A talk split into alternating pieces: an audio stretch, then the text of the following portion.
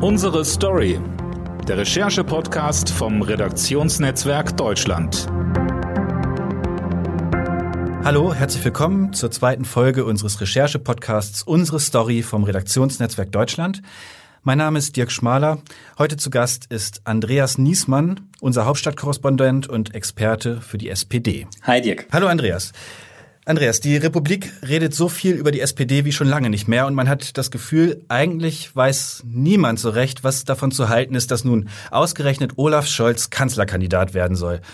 Du ähm, recherchierst schon sehr lange über die SPD, hast viel Kontakt zu der SPD und auch in den letzten äh, zehn Tagen ähm, seit der, seitdem das heiß wurde und die Nominierung bekannt wurde, mit vielen Menschen gesprochen, auch an der Basis recherchiert. Ich glaube, du bist gerade in Erfurt auch mit der SPD-Bundestagsfraktion auf Sommerreise. Was ist dein Einblick? Ist sie glücklich mit der Entscheidung, einen Kanzlerkandidaten gefunden zu haben? Ich weiß nicht, ob sie glücklich ist, ob glücklich das richtige Wort ist. Also sie ist, ähm, sie ist, glaube ich, mit sich im Reinen. Sie ist damit okay sie hat irgendwie ihren Frieden damit gemacht. Ähm, Glück, würde ich sagen, sieht noch mal anders aus. Also Glück hatten wir in der Anfangsphase der Kandidatur von Martin Schulz. Da wirkte diese Partei wirklich glücklich, euphorisch ein Stück weit, bevor das dann mit den verlorenen Landtagswahlen bergab ging wieder. Ähm, jetzt wirkt die Partei erleichtert, äh, dass es endlich eine Entscheidung gibt, dass diese, äh, diese Hängepartie durch ist. Man ist ein bisschen stolz, dass man das so ähm, äh, aus SPD-Sicht reibungslos hinbekommen hat. Ähm, die Choreografie hat ja funktioniert. Es gab keine Journalisten, die vorher Wind von der Sache bekommen hatten. Darüber freut man sich. Und man findet das alles gerade ganz professionell. Ähm, und jetzt ist man so eine, wirkt die Partei auf mich so in so einer Art äh, Spannung auf das, was jetzt passiert. Also man fragt sich, die fragen, Sozialdemokraten fragen sich jetzt, wie geht's weiter? Ähm, Gibt es eine Chance, dass Scholz äh, da jetzt die Wende hinkriegt oder ist das am Ende nur so ein Strohfeuer? Das ist, glaube ich, so ein bisschen gerade die äh, Gefühlslage ja, seinen, seinen Frieden gemacht zu haben, das klingt, äh, das klingt nicht sehr emotional. Ist das deiner Meinung nach ein, äh, eine Reaktion auf diese Anfangseuphorie mit dem Schulz-Zug und diesem ganzen äh, Hype um, um diese Person Martin Schulz bei der letzten Bundestagswahl, dass man sich jetzt betont distanziert gibt und sagt, naja, das muss ja auch nicht äh, zum Erfolg führen, deshalb ist vielleicht der nüchternde Olaf Scholz äh, und die nüchterne Beziehung von Olaf Scholz zu seiner Partei äh, am Ende langfristig besser? Das spielt sicher eine Rolle, glaube ich. Also ähm, ich denke, man wird sich hüten, ein zweites Mal in so eine Art Euphoriewelle zu verfallen und irgendwie so einen Hype oder so einen Kult äh, zu inszenieren oder zu starten, weil man als Partei schon irgendwie gemerkt hat, dass es nicht besonders nachhaltig ist und es funktioniert nicht. Zweitens ist, glaube ich, Olaf Scholz auch nicht der Typ dafür, also bei dem das funktioniert. Dafür gibt es dann äh, zu viele äh, äh, Vorbehalte am Ende dann doch gegen ihn oder eine zu lange Geschichte vieler Sozialdemokraten mit ihm, äh, in der sie mit ihm gehadert haben. Ähm, und das Dritte, was man bedenken muss, ist, äh, ist ein bisschen, wo die SPD jetzt herkommt und was sie jetzt an Irrungen und Wirrungen in den letzten äh, Jahren äh, ja hinter sich hat. Also nach Schulz kam ja nun Nahles, Scholz als Du, die übernommen haben. Dann musste Nahles irgendwann zurücktreten. Äh, da wackelte Scholz auch gewaltig. Dann das Mitgliedervotum, da wo Scholz dann am Ende erst nicht kandidierte, dann doch ähm, und dann am Ende gegen Esken und Walter Borjans verloren hat. So und äh, und bei diesem ganzen Hin und Her und dann das halbe Jahr Corona jetzt, wo er sich oder dreiviertel Jahr, wo er sich als Krisenmanager wieder äh, nach vorne äh, gedribbelt hat, hätte ich jetzt fast ein bisschen gesagt. Ähm, äh, das war so viel hin und her, dass glaube ich viele ähm, irgendwie äh, dass vielen da jetzt die Lust vergangen ist, das jetzt als irgendwie die große Erzählung oder den großen Erfolg zu verkaufen, sondern es ist jetzt irgendwie eine pragmatische Lösung, es ist irgendwie logisch, es überrascht keinen so richtig. Und irgendwie passt das dann ja auch zu Olaf Scholz. Ja, das ist ja auch vom ganzen Typ her irgendwie niemand, der so überrascht oder irgendwie Emotionen auslöst, sondern das ist halt pragmatisch irgendwie äh, pragmatisch gut so und äh, damit hat man sich jetzt so eingerichtet und arrangiert, ist mein Eindruck. Vielen Genossen scheint es gefallen zu haben, dass die Entscheidung überraschend, überraschend kam und ähm, die Journalisten eigentlich außen vor waren. Ähm, das ist ja in der Tat ziemlich selten. Wie, wie ist denn die Arbeit eigentlich? Warum ist das, warum hat, ist das geglückt? Was habt ihr falsch gemacht als Journalisten? Äh, oder äh, was haben die besonders richtig gemacht? Wie ist das denn normalerweise? Wie werden äh, inoffizielle Trans Informationen transportiert im Berliner Regierungsviertel? Ja, das ist in Wahrheit ja die hohe Kunst äh, des Hauptstadtjournalismus, Dinge rauszukriegen, ähm, bevor sie in der Zeitung stehen sollen. Ähm, äh, da gibt es verschiedene Möglichkeiten. Wichtig ist eigentlich immer, äh, dass man so das Hintergrundwissen hat, ähm, dass etwas gerade ansteht zur Entscheidung ähm, und wann es passiert. So, also Beispiel ist eine klassische Vorstandssitzung der Partei. Im SPD-Vorstand sind 40 äh, Vorstände und man, wenn man jetzt weiß als Korrespondent, da gibt es heute eine wichtige Entscheidung, dann macht es natürlich Sinn, da mal auf den Busch zu klopfen, also SMS zu schicken, mal anzurufen und ähm, im Idealfall hat, ist man so gut vernetzt, dass man jemanden hat, der einem da oder die einem da ein bisschen was erzählt. Ähm, so ähm, in der äh, Causa Scholz, wenn man jetzt fragt, was haben wir da falsch gemacht, glaube ich, dass viele Korrespondenten noch nicht auf dem Zettel hatten, dass die Entscheidung jetzt schon fällt. Also ich glaube, die meisten von uns haben gedacht, es dauert noch so vier Wochen oder so. Und deswegen war der Recherchedruck auf der Frage nicht so hoch. Und wahrscheinlich hätte man ab dem Wochenende das schon rausbekommen können, ähm, äh, wenn man gewusst hätte, dass es jetzt schon soweit ist. So, also das ähm, hängt es damit zusammen, dass eben so wenige involviert waren in dieser Entscheidung, also dass da keiner plaudern konnte. Genau, das ist das, was die SPD richtig gemacht hat und was sie gut gemacht haben an der Stelle, aus deren Sicht, aus unserer natürlich genau falsch, aber aus deren Sicht richtig gemacht. Ähm, sie haben sich in die Hand geschworen, die fünf, äh, die es entschieden haben vor vier Wochen, dass sie es keinem sagen und dann äh, muss man es natürlich irgendwann dann doch Leuten erzählen, es müssen Hallen gebucht werden etc. Ähm, und, äh, und das hat man aber, die, die Information hat man quasi so kurzfristig gegeben, dass es da nicht mehr viel Zeit gab, äh, dass es rauspoppt. Die Urlaubszeit vieler Journalisten hat sicherlich auch noch eine Rolle gespielt. Ähm, und dann waren sie aber auch ganz clever. Also ich habe gehört, äh, dass ähm, man hat abends äh, die zum Beispiel die die die, die Vize-Vorsitzenden der Bundestagsfraktion zur Parteivorstandssitzung am nächsten Tag dazu eingeladen äh, und da wäre ja eigentlich jedem klar geworden, äh, okay, da geht es jetzt um die Kanzlerkandidatur und das hat das Willy Brandt-Haus dann aber begründet mit, ähm, es geht um den Termin für den Parteitag, also es muss eine Terminfindung stattfinden und da müssen alle können. So und dann legen die sich irgendwie wieder hin äh, und äh, dann ist es halt sofort langweilig. Ähm, also äh, da, da hat, wurde dann auch an einer ähm, klugen Stelle ein bisschen geflunkert und äh, das hilft dann auch manchmal so eine Debatte dann irgendwo oder so eine Information unterm Berg zu halten. Ja. Was, äh, du, du hast Olaf Scholz auch schon äh, lange beobachtet und hast ihn schon äh, in verschiedenen Funktionen äh, begleitet und gesehen. Was ist denn das, was wäre das für ein Kanzler, Olaf Scholz, wenn er denn wirklich Kanzler werden könnte? Es gibt Menschen, die sagen, er wäre die männliche Merkel. Ähm, das wird ihm, glaube ich, nicht gerecht, weil er schon ein anderer Politikertypus ist als sie. Ähm, aber irgendwie ist es auch nicht ganz falsch. Also sagen wir mal, von den verschiedenen Politikern, die es gibt, ist er ihr schon sehr nahe. Also er ist ultra pragmatisch er ist jemand, er ist detailverliebt, äh, er ist wahnsinnig fleißig. Das sind eigentlich so Dinge, die ihn mit Merkel, die er mit Merkel teilt, glaube ich. Also das Aktenfressen ähm, und äh, äh dieses Probleme lösen wollen und nicht besonders ideologisch dabei vorgehen zu wollen, ähm, das, da, da ist er ihr schon sehr nahe.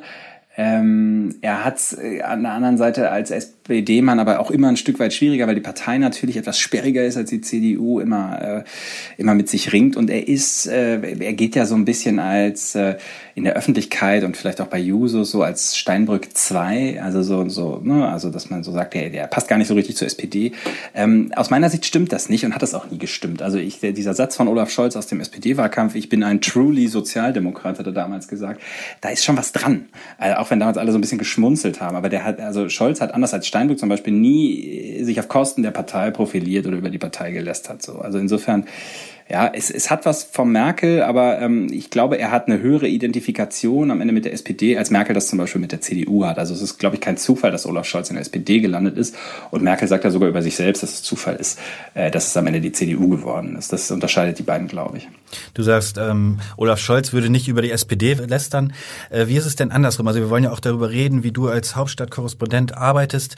Ähm, es ist doch nicht so, dass alles, was äh, hinter den Kulissen gesagt wird, auch gerade über Parteifreunde, auch äh, für die Öffentlichkeit bestimmt ist. Deshalb kannst du jetzt wahrscheinlich keine äh, keine Namen nennen. Aber wie ist denn so hinter den Kulissen die Stimmung? Was verdrehen die Leute die Augen, wenn sie Olaf Scholz sehen? Sagen sie, nein, mal ganz ehrlich, der ist super? Oder verändert sich das jetzt gerade, weil jetzt alle wissen, ab heute müssen wir mit ihm zusammenarbeiten und müssen ihn auch bewerben? Oder wie, wie ist dein Eindruck und wie ist deine Arbeit da? Mhm. Also ich glaube, bei uns in der Hauptstadt ähm, gab es, gibt es schon lange kein Augendrehen über Olaf Scholz mehr. Das war aber auch schon äh, während dieses Mitgliedervotums so.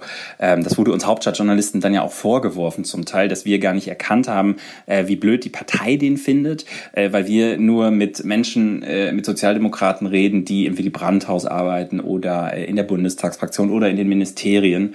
Äh, also in diesem, äh, was man so unter dem Schlagwort Regierungs-SPD äh, zusammenfasst, äh, fällt. Und, äh, und die fanden den alle schon lange gut.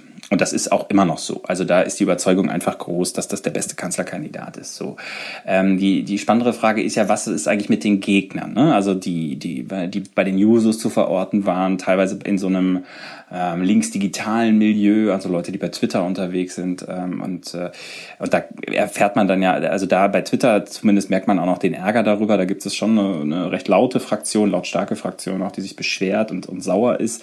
Ähm, ich habe letzte Woche versucht, mich mal durch die Ortsvereine ein bisschen zu telefonieren und da so Basis ähm, zu wittern. Ist gar nicht so leicht zurzeit wegen Corona. Ähm, gibt wenig Veranstaltungen. Man kann nicht einfach zu so einem SPD-Stammtisch hinfahren und mal einfach zuhören, sondern muss dann irgendwie so ein bisschen mit den Multiplikatoren sprechen. Und da hatte ich eher so den Eindruck, ist man etwas gemäßigter unterwegs und findet das jetzt irgendwie okay mit Scholz. Also man wollte dann mit Esken Walter Beuerns damals schon ein, ein, ein Signal setzen, dass es äh, äh mal eine andere Richtung braucht bei der Partei, aber in der Kanzlerfrage, die dann ja irgendwie auch eine andere ist, ähm, sind die Leute damit, glaube ich, einverstanden. Also äh, unterm Strich, dass jetzt irgendwie viel gelästert würde hinterm Rücken von Olaf Scholz über Olaf Scholz, das kann ich nicht sagen, kann ich nicht finden. Also die Schwächen von ihm sind hinlänglich bekannt, ne, was so Emotionalität und so Geschichten angeht.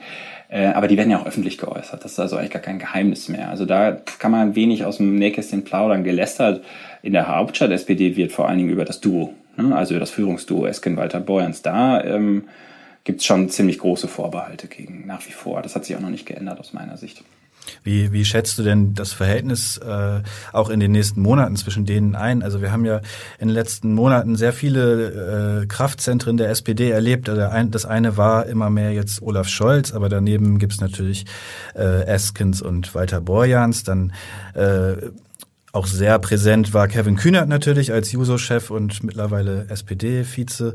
Ähm, dann gibt's hier und da noch die Ministerpräsidenten wie ähm, Stefan Weil zum Beispiel, der auch immer mal wieder versucht, äh, von der Seite her noch äh, Führungsaufgaben zu übernehmen. Wird sich das jetzt alles auf Olaf Scholz zulaufen und wird er einfach das Zepter in die Hand nehmen? Oder wird man weiterhin vor allen Dingen auch mit, mit der SPD-Spitze rechnen müssen, dass die ihre eigenen Vorstellungen unterbringen?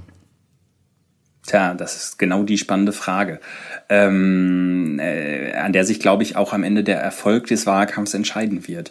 Ähm, also klassischerweise wäre es natürlich genau so, wie du sagst. Ne? Also ein Kanzlerkandidat äh, gerät jetzt immer stärker in den Fokus und ähm, äh, ist dann letztendlich derjenige, der den Ton angibt. So, ähm, ich glaube auch, dass das am Ende passieren wird, weil einfach auch die mediale Aufmerksamkeit sehr stark auf ihm legen wird. Nichtsdestotrotz sind die Parteivorsitzenden ja einfach da und ähm, haben ja auch den Anspruch formuliert, weiter mitzumischen. Ne? Also Walter Borjans hat uns äh, letzte Woche in einem Interview gesagt, selbstverständlich will er beim Programm mitmachen.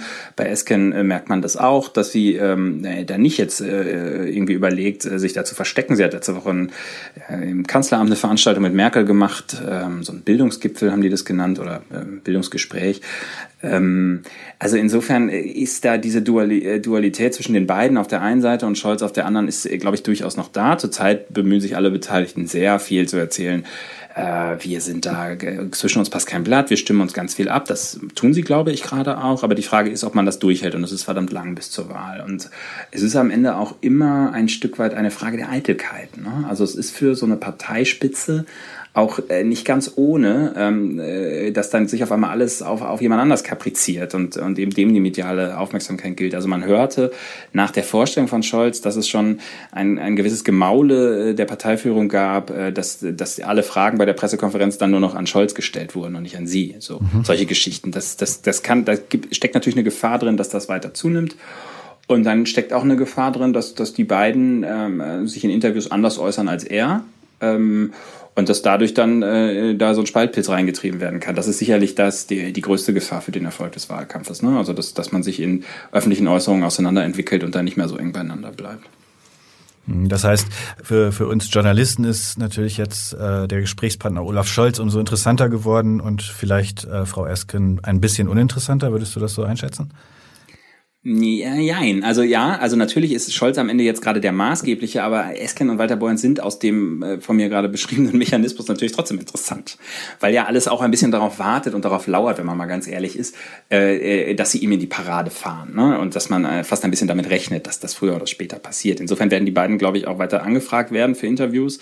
Ähm, und aber äh, man wird mit ihnen, man wird weniger versuchen, mit ihnen über Inhalte zu diskutieren, sondern die Kollegen äh, werden mehr äh, in die werden mehr versuchen, die Unterschiede zwischen ihnen und Scholz herauszuarbeiten. Das wird, ist, glaube ich, so ein bisschen das Spiel oder der Sport, der dann jetzt in den nächsten Wochen stattfindet. Und da müssen sie, glaube ich, sich sehr anstrengen, um da bei sich zu bleiben und in diese Fallen, die da gestellt werden, ist gar keine Frage, dass sie da nicht reintappen.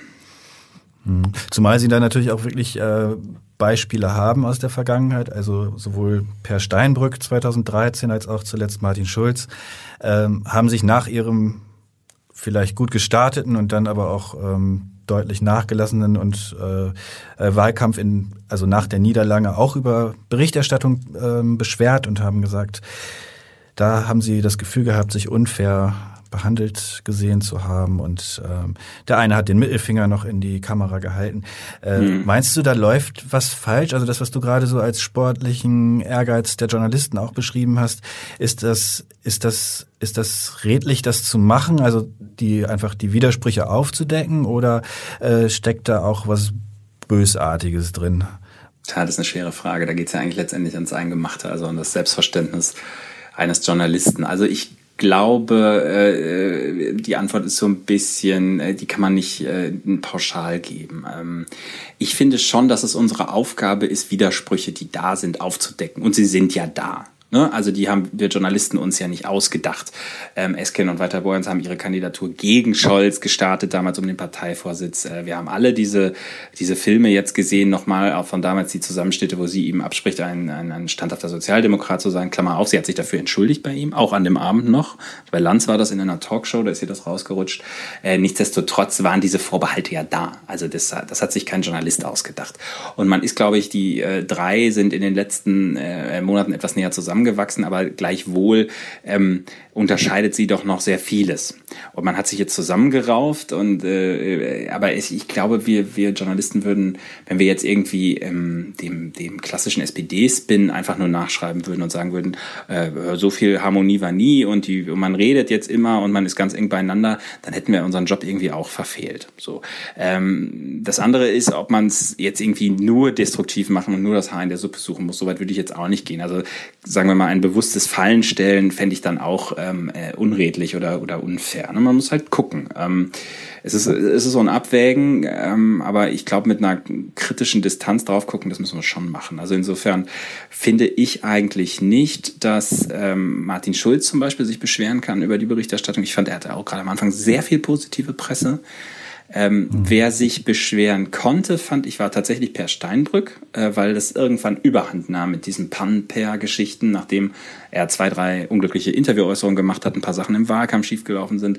Dann guckten alle irgendwann nur noch auf die Kampagne und suchten so den nächsten Fehler. Ähm, und wo blamiert Steinbrück sich wieder und dann wurde so alles hochgejazzt, jeder äh, vielleicht nicht ganz glücklicher Halbsatz. Äh, das war stellenweise unfair, das muss man sagen, das finde ich auch, auch im Nachhinein. Ähm, ähm, aber das habe ich jetzt äh, bei Schulz, bei Esken, bei Novabo nicht gesehen. Also Nova, Walter Borjans und Esken sagen übrigens auch ähm, äh, bislang, dass sie fair behandelt worden sind. Und ich, ich finde das eigentlich auch mit kleinen Ausnahmen vielleicht. Mhm. Vielleicht ist es ja auch tatsächlich eine Chance, dass äh, alle drei vielleicht nicht äh, nicht das glamouröseste darstellen, was die Politik so zu bieten hat und ähm, das vielleicht auch äh, den Blick auf Themen freisetzen könnte. Was denkst du denn, äh, was sind die sozialdemokratischen Gewinnerthemen in diesem Wahlkampf? Also was könnten die sein? Wenn man die Corona-Krise, weiß man natürlich nicht, was da noch kommt und was da noch Thema wird, aber aus heutigem Stand, was äh, muss die SPD anbieten, um Wähler zu gewinnen? Ja, ich glaube, es wird um Sicherheit gehen. Also und zwar vor allen Dingen soziale Sicherheit. Insofern ist das schon ein, ein, ein, ein wichtiges Thema für die SPD. Also ich selbst wenn äh, Corona, äh, äh, also selbst wenn die Krankheit Corona äh, zum Wahltermin äh, durch eine Impfung oder äh, äh, Hygieneregeln oder wie auch immer keine Rolle mehr spielt, was ja heute auch noch in Wahrheit niemand weiß, ähm, werden, glaube ich, die wirtschaftlichen äh, Auswirkungen äh, immer noch zu spüren sein. Und ähm, und es gibt, glaube ich, viele Menschen, oder ich bin mir sicher, es gibt viele Menschen, die fürchten sich jetzt um, äh, vor sozialem Abstieg, vor Arbeitsplatzverlust. Ähm, und da wird die SPD Antworten geben müssen und wird sie, glaube ich, auch geben, ähm, wie sie diesen Menschen ähm, äh, das Gefühl von Sicherheit vermitteln kann und, und das Versprechen, äh, dass sie nicht am Ende zum Sozialfall werden oder auf der Straße stehen. Das wird, glaube ich, schon das, das große Thema für die SPD. So, und die CDU wird sicherlich von einer anderen Richtung kommen und sagen, die Wirtschaft muss wieder ans Laufen geraten, äh, also ans Laufen kommen. Ähm, wird er diesen äh, Punkt stark machen. Und das wird dann eine spannende Frage, worauf die Leute dann am Ende hören. Also will man eher so denjenigen, der die soziale Sicherheit betont, oder will man eher denjenigen, der sagt, äh, Hauptsache der Wirtschaft geht's gut, dann geht's auch den Arbeitnehmern gut. Das ähm, ist eine spannende Frage, ist aus meiner Sicht auch völlig offen. Hm. Das ist ja eine sehr klassische Frage, da könnte man sich ja fast äh, in alte Zeiten zurückversetzt äh, fühlen.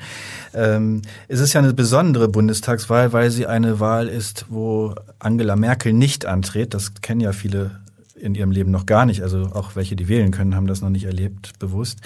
Ähm, hältst du es tatsächlich für möglich, dass das eine Chance ist für die SPD? Also auch, dass diese Umfragewerte, die im Moment vielleicht bei 38, 35 für die CDU und die Hälfte oder so für die SPD liegen, dass das eigentlich noch äh, Merkel-Zahlen sind. Also das heißt, wenn den Leuten klar wird, Angela Merkel steht gar nicht für die CDU zur Wahl, dann brauchen wir die auch gar nicht mehr wählen. Also dass da kurz vor der Wahl ein sich völlig verändert, das ganze ähm, Umfra die ganzen Umfragen.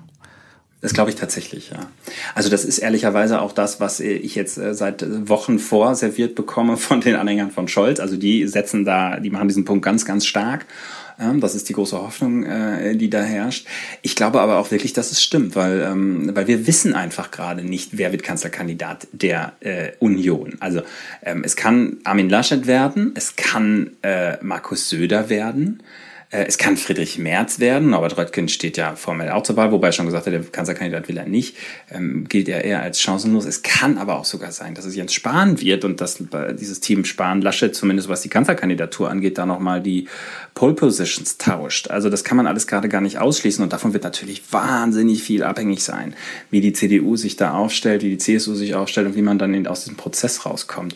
Ähm, Deshalb sind die Umfragewerte, wie wir sie jetzt sehen, find, aus meiner Sicht für die CDU äh, für, oder CDU, CSU und auch für die Grünen eigentlich ein Muster ohne Wert, weil wir wissen, äh, wir wissen nicht, wer da am Ende steht. Bei den Grünen wissen wir auch nicht, ob es Habeck oder Baerbock sind und wie die sich dann präsentieren werden. So und bei der SPD wussten wir es am Ende auch nicht. Also wir Hauptstadtkorrespondenten ahnen schon lange, dass es Scholz wird, ähm, aber ob das so bis in den letzten Winkel der Republik vorgedrungen ist, weiß ich auch nicht. Wir sehen jetzt in den letzten Wahlumfragen ähm, sehen wir bei der SPD so leichte Zugewinne. Die gewinnen so, je nach Institut zwei bis drei Prozentpunkte äh, nach der Scholz-Nominierung äh, kommen drauf.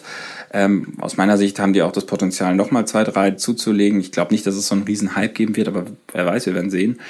Ähm, äh, aber dass, dass, äh, dass die Umfragen zurzeit mit absoluter Vorsicht zu genießen sind, das ist aus meiner Sicht äh, völlig klar. Ne? Und es hängt wirklich vor allen Dingen darum, wen die CDU, CSU da jetzt in die Pole Position schiebt. Was denkst du denn aus dem, also aus der Sicht der Scholz- oder SPD-Strategen? Was ist die, was ist der Wunschgegner beziehungsweise was ist der Angstgegner für Olaf Scholz? Ich glaube, der Wunschgegner ist ganz klar Friedrich Merz. Viele sagen das auch, geben das auch zu aus der SPD, weil, ähm, weil sie sich da Chancen ausrechnen, ihr eigenes Klientel äh, ganz, ganz stark zu mobilisieren. Ein Merz ruft äh, bei klassischen Sozialdemokraten Abwehrreaktionen hervor. Ne? Es geht so als neoliberaler, äh, harter Wirtschaftshund und so weiter. Und da glaubt man in der SPD, dass man da viele, die vielleicht auch die letzten Male einfach gar nicht zur Wahl gegangen sind, mit dem Popo zu Hause sitzen geblieben sind, dass man die dann wieder an die Wahlurne bekommt. So. Angstgegner aus SPD-Sicht ist, glaube ich, Armin Laschet weil er nicht richtig greifbar ist, weil er ähm, äh, weil er auch sehr progressiv ist im Vergleich, äh, also innerhalb der Union. Und ähm, ich glaube, das ist jemand, wo es einem klassischen SPD, also SPD-Wähler schwerfällt, irgendwie in Wallung zu geraten oder eine Abstoßungsreaktion zu haben. Und ähm, naja, Markus Söder wäre die, ähm, ist so ein bisschen die Wundertüte, also da weiß man es nicht so recht. Ähm, er hat ja in der Corona-Krise äh, bis jetzt auf die Panne, äh, die er da mit seinen Tests hatte in der letzten Woche, äh, ziemlich ziemlich, äh, eine ziemlich gute Performance hingelegt, kommt bei vielen Leuten gut an da gibt's immer, immer die Frage, würde jemand, der in Niedersachsen wohnt oder in Nordrhein-Westfalen, ähm, am Ende jemand wählen, der aus Bayern kommt? Oder ist es dann nicht, spätestens auf dem Weg zur Wahlkabine, dann doch irgendwie der Bazi, wo man sein Kreuz nicht macht? Da, darauf setzt man in der SPD, aber da sind, ist man sich nicht so sicher, ob das so sein könnte. Also insofern, ich glaube, wenn man sich, wenn man einen Wunsch hätte bei der SPD, wäre es ziemlich sicher Friedrich Merz. Interessant finde ich, dass es natürlich auf die, äh, also du guckst da sehr auf die CDU. Manche denken ja auch, vielleicht ähm, muss man mehr auf die Grünen da gucken, also eher auf Robert Habeck und äh, Annalena Baerbock. Oder äh, würdest du das ausschließen, dass die gegeneinander stehen in dem Wahlkampf?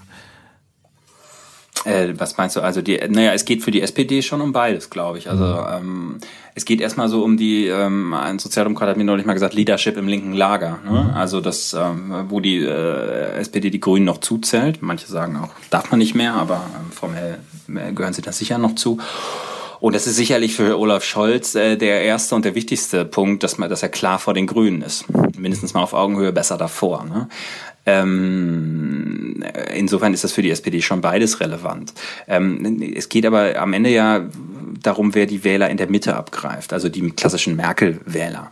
Äh, Wechselwähler, die jetzt bei den letzten Wahlen doch sehr konstant bei Merkel ihr Kreuz gemacht haben. So und ähm, und da rechnet Scholz sicher Chancen aus, dass er da was abgreift. Und wenn die je, je weiter die CDU da äh, ins konservative Lager tendiert, desto mehr Leute aus der Mitte sind vielleicht für die SPD ansprechbar. Und bei den Grünen ist es, ja, da wird es stark von der Performance abhängen, äh, von Habeck oder Baerbock. Ne? Robert Habeck hat zuletzt in ein paar Interviews nicht besonders glücklich ausgesehen, finde ich. Ähm, da konnte man Zweifel an der Professionalität haben. Also ähm, das würde sicherlich eine Rolle spielen. Und bei Annalena Baerbock, wo ich jetzt meine Tendenz wäre, dass die Grünen die eher als Kanzlerkandidatin aufstellen, äh, aber da, die wird man dann auch nochmal neu vermessen vor, vor dieser Folie Kanzler. Und ähm, ja, also da ist Olaf Scholz natürlich eine sichere Bank, muss man sagen. Ne? Also das ist jemand, der ist irgendwie als, als Figur auserzählt, der, der, der ist irgendwie ein Profi, der ist nicht besonders der hat nicht, der versprüht jetzt keinen besonderen Esprit, aber der macht halt auch keine Fehler. Also das, mhm. das, das hilft ihm natürlich dann.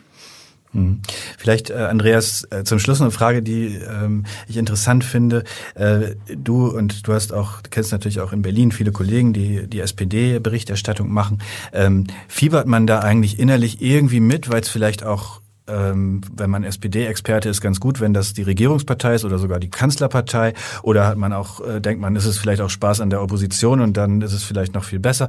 Äh, also gibt's da so unter Kollegen so äh, Gespräche, dass man sagt, ach, eigentlich wäre es doch ganz gut, wenn der Kanzler werden würde, dann wäre ich nämlich Kanzlerberichterstatter oder sowas in der Art. Also das äh, oder was spricht dafür, was spricht dagegen? Äh, die Überlegung gibt sicher. Also das jetzt zu, zu bestreiten äh, äh wäre ja Quatsch. Ne? Also ähm, ich mache ich mach's mal an einem Beispiel ganz deutlich, ähm, äh, wo es äh, am extremsten war, als die FDP damals aus dem Bundestag flog, war das natürlich für die Kollegen, die über die FDP geschrieben haben, überhaupt nicht witzig, ne? weil äh, man baut sich da ja ein Netzwerk auf, Kontakte, Telefonnummern etc. Und äh, auf einmal ist das alles weg, ist alles wertlos und der Berichterstattungsgegenstand ist weg. Also insofern mh, mm, wäre es unehrlich zu sagen, dass das jetzt irgendwie überhaupt keine Rolle spielt. Gleichwohl wechseln wir ja auch schon mal Themen. Es ist ja nicht so, dass man sein Leben lang über eine Partei schreibt und ähm, solche Punkte können natürlich auch mal so, so eine Stelle sein, wo man das wechselt. So äh, sicherlich ist es für jeden Hauptstadtkorrespondenten sehr reizvoll, Kanzleramtsberichterstattung zu machen, ist glaube ich keine Frage. Ne? Und ähm, insofern klar guckt man sich das äh, dann vielleicht mit einem gewissen Wohlwollen an. Auf der anderen Seite muss man aber auch sagen, dass Regierungsberichterstattung echt viel Arbeit ist. Ne? Also wenn man sich jetzt einfach mal überlegt, wie unfassbar viele Nachtsitzungen wir in den letzten Jahren hatten, also Koalitionsausschüsse, Gipfel, Krisengespräche, dies, das, auch die Regierungsbildung selber, diese ganzen Koalitionsverhandlungen, Sondierungsgespräche und es geht immer bis tief in die Nacht. Es ist immer ähm, es, ist, es, ist immer bis Ultimo. Irgendjemand muss da immer an Deck bleiben vor, vor Rumlungern. Also ich will jetzt nicht sagen, dass die Kollegen, die die Opposition betreuen, da den einfacheren Job haben, aber sagen wir mal so, ähm, ich erinnere mich, als nach der letzten Bundestagswahl äh, am Anfang über Jamaika sondiert wurde, äh, da bin ich schon zwei, dreimal grinsend aus dem Büro gelaufen, äh, als die anderen dann irgendwie quasi äh, sich in der Kälte da wieder die Beine in den Bauch stehen äh, durften und ich hatte Feierabend und habe mich gefreut und naja gut, das äh, habe ich dann kurze Zeit später halt böse heimgezahlt bekommen, natürlich, klar. Ja, dann musstest ähm, du doch war, wieder in die Regierung. Dann war, war ich wieder der Dumme, der da stand, genau. Also insofern hat, ist, das ein, ist das ein zweischneidiges Schwert, ne? Aber äh, unterm Strich klar, ist es, ist es spannender, über eine Regierung zu schreiben, passiert ja was. Das, was ganz gut ist, vielleicht, das wissen, glaube ich, die wenigsten unserer Zuhörer, dass äh, viele Leute bei uns äh, schreiben über sowohl über Partei als auch über Ministerien, also über äh, Sachpolitik. Insofern ist man ähm, ist man da äh, doppelt abgesichert. Also selbst wenn jetzt äh, die Partei, über die man berichtet, äh, gerade keine Rolle spielt, dann kann aber das Fachgebiet, über das man schreibt, immer noch eine sehr große Rolle spielen und dann hat man schon auch noch genug zu tun. Vielleicht zum Schluss, Andreas, wie, äh, was ist dein Gefühl? Äh, ist noch ein Jahr hin bis zur Wahl, mindestens, bisschen mehr noch. Ähm, wie wirst, wie, wie geht das aus? Was, was kommt da am Ende raus? Wer sitzt demnächst im Kanzleramt? Ja, das ist die Frage, die ich bedauern werde. Jetzt muss ich eine Politikerantwort geben, ja, um mich irgendwie rauslügen. Ähm, aber das mache ich nicht. Ähm, also mein, meine Prognose jetzt ist, dass, äh, also äh, Gerd Schröder hat vor kurzem gesagt, wie derjenige, den die Union aufstellt, wird Kanzler aus seiner Sicht. Und ich glaube, dass, ich glaube nach wie vor, dass dafür immer noch am meisten spricht. Ich würde aber nicht wetten. Also ich glaube tatsächlich, dass der Unionskandidat wird und ich glaube auch, äh, ich ganz persönlich glaube, dass sie auch Laschet aufstellen werden und dass der dann Kanzler wird, wenn ich, äh, wenn ich jetzt wirklich einen Namen nennen muss. Äh, da würde ich aber wirklich nicht drauf wetten, sondern ähm, also das wäre meine Prognose. Aber ich halte Scholz und auch äh, Habeck oder Baerbock da durchaus äh, für ernstzunehmend. Also ähm, man, man sollte nicht, nicht den Fehler tun, äh, nicht den Fehler machen und jetzt sagen, das ist alles lächerlich, dass irgendwie eine Partei mit 18 Prozent Kandidaten aufstellt. Es kann sein, dass 2, 23 Prozent reichen, um den Kanzler zu stellen. Das muss man sich einfach immer wieder vor Augen führen. Und 2, 23 Prozent sind für Grüne und SPD locker drin. Das war die zweite Folge unseres Recherche-Podcasts Unsere Story mit Andreas. Vielen Dank, Andreas. Gerne. Danke dir, Dirk. Wir hören uns nächste Woche wieder. Bis dahin. Tschüss. Tschüss.